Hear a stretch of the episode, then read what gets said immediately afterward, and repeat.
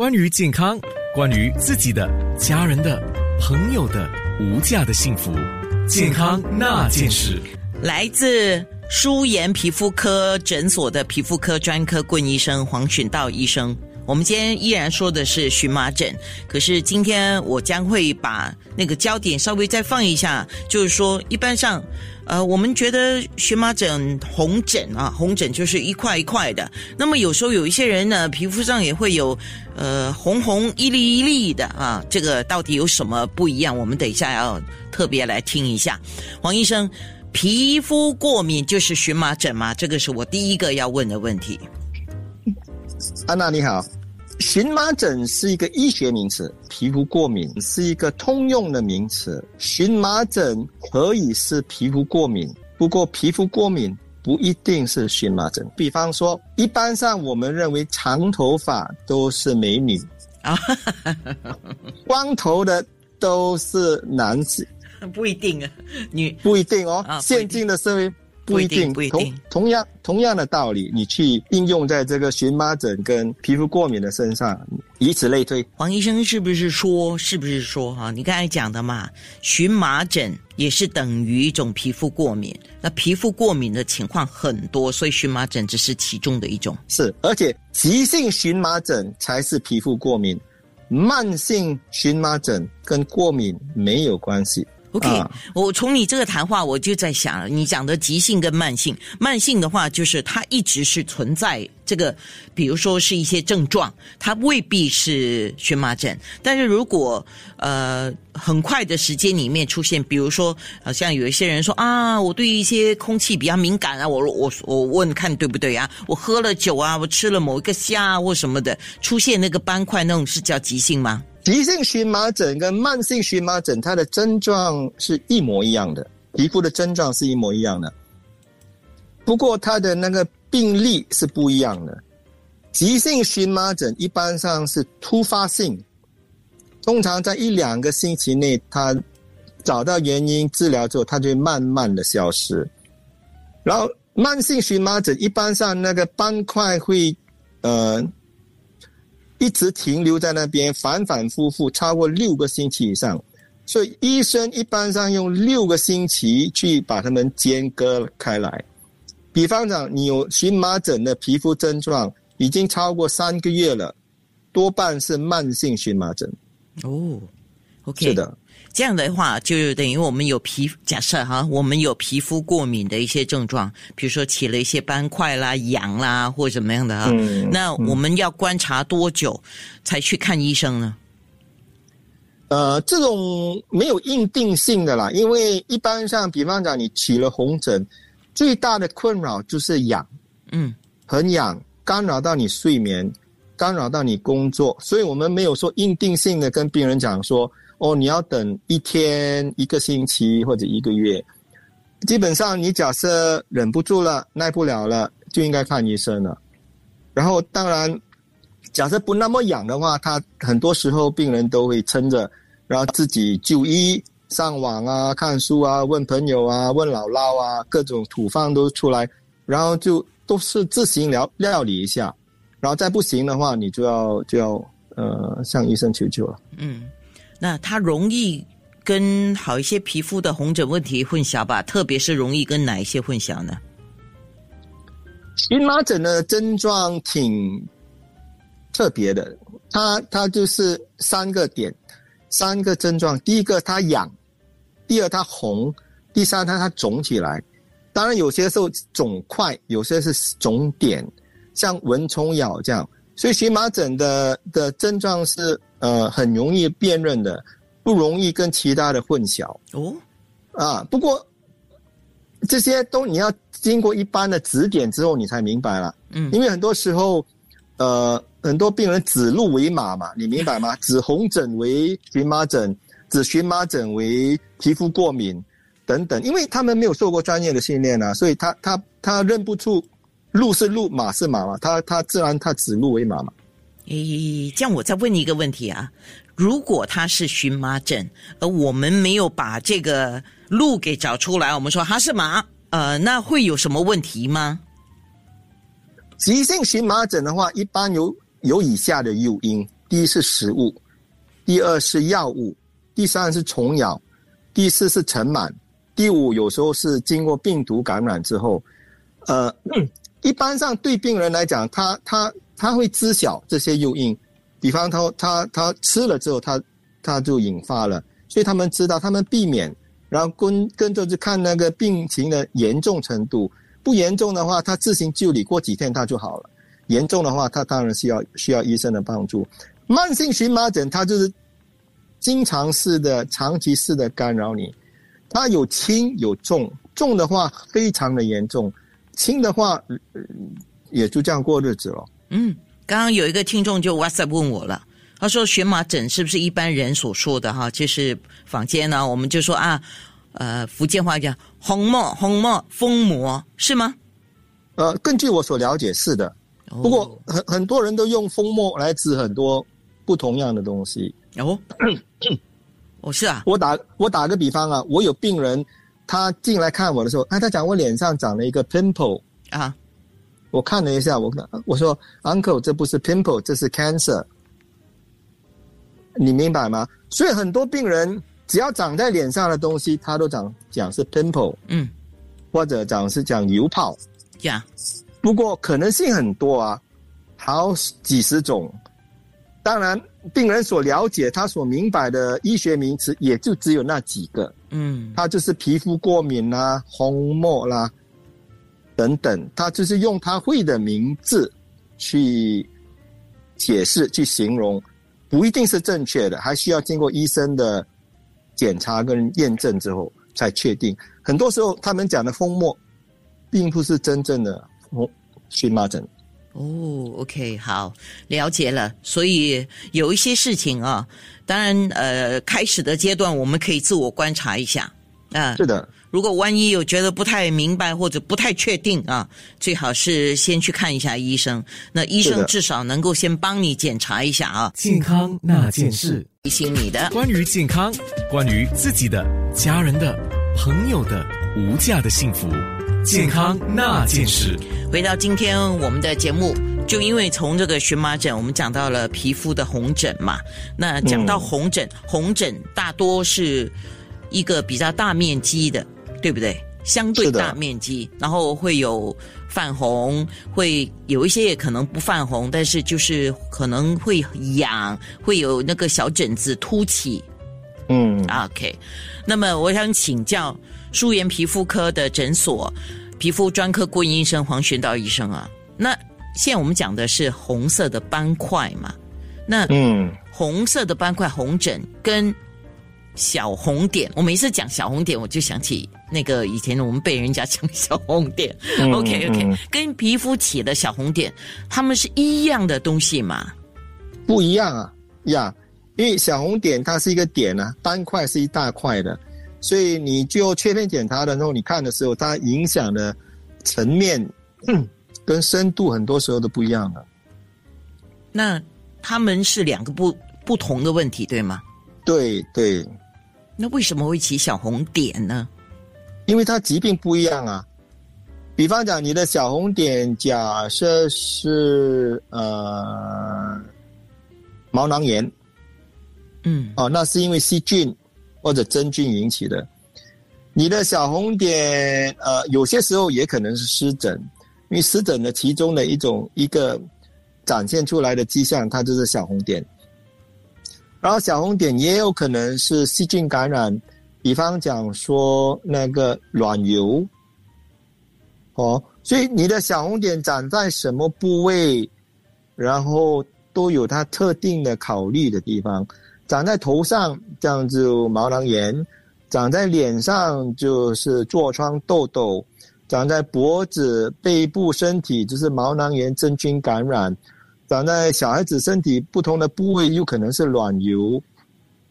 呃，等等等等，有些时候它稍微大一点的话，它又是血管炎，或者比较不常见的一些怪异、比较少见的皮肤问题了。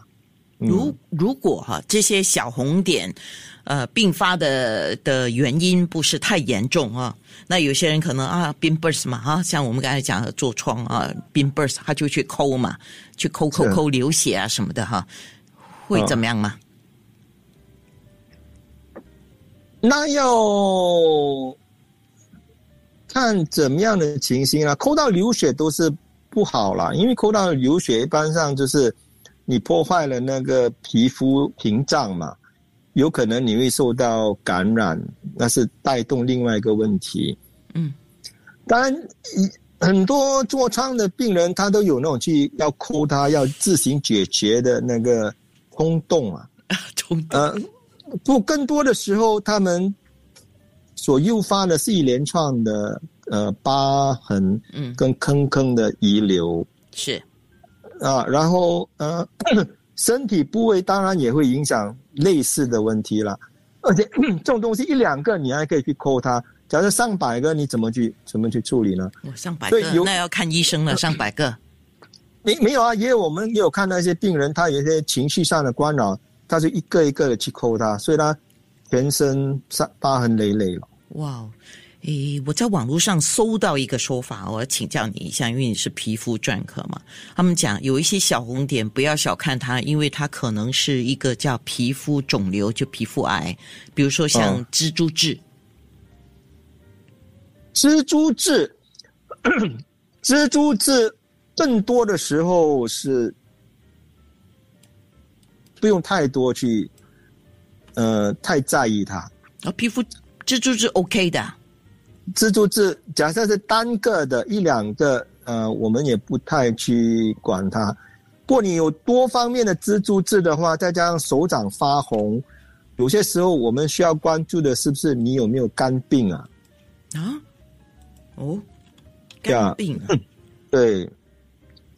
你假设有末期肝病的话，你的手掌会发红，你会长蜘蛛痣，然后你还有其他。各种各样的皮肤显现的问题，这是医学院一年级呃，就是临床最基本功，每个学生都要知道了。OK，那我们稍微讲一下那个，如果是皮肤癌的话，它的呈现的情况大致上是怎么样的？皮肤癌有好多好多种啦，常见的有基底层皮肤癌，然后。这个叫 BCC，然后极端的就是黑色素瘤，那个叫 melanoma，嗯，然后间中的叫 SCC，中文名字我倒不知道怎么去讲了，嗯，呃，melanoma 是最令这是一个呃噩梦啦，因为 melanoma 很很容易扩散，而且很容易造成的伤亡，嗯。所以，呃，不过及早发现的话，它是可以治愈的。然后，国外西方人士很多年轻的人二三十岁就死于黑色素瘤，因为他们喜欢呃晒太阳嘛，嗯，然后阳光紫外线的破坏而引起的那个黑色素瘤。相对的，另外一个极端就是基底层皮肤癌，这个一般上上了年纪的人就经常会有了，七八十岁。这个它不容易扩散，而且很容易治疗。只要发现的早就切除。它是一个小凸起来的一个一个肿块，呃，在亚洲人是一般上它就像黑痣这样，黑色的，它带黑色的。很多人不以为然，然后就让它从一个小不点儿慢慢变成一个大大大凸大大块。他们也认为是一个老人痣或者是呃痣嘛，然后。不经意的让我们看到，我们讲这是这是这是基底层皮肤癌了。嗯，所以我们要切除。是我我记得以前我做节目的时候，呃，有一个认识了哈，就是说，如果如果啊，你身上的长的痣，它有变化，它有变形、变大、变小，呃，这个要注意，对不对？是的，因为。呃，假设你的直觉跟你讲，诶，这个变化有点不寻常，这样你你应该就是要么你就去去问你的家庭医生，让他们做第一步跟你检查，要么你就直接问专科医生，替替他帮你诊断了。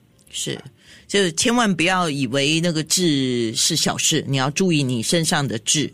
呃，这当然长的部位啊，还有它的形状啊、颜色啊、大小啊，你都要自己观察，对吗？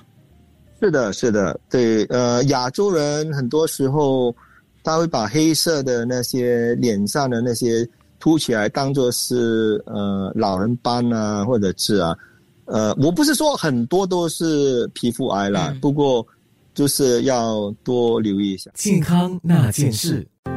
关于健康，关于自己的、家人的、朋友的无价的幸福，健康那件事。最后，我们请皮肤专科顾医生黄玄道医生来讲。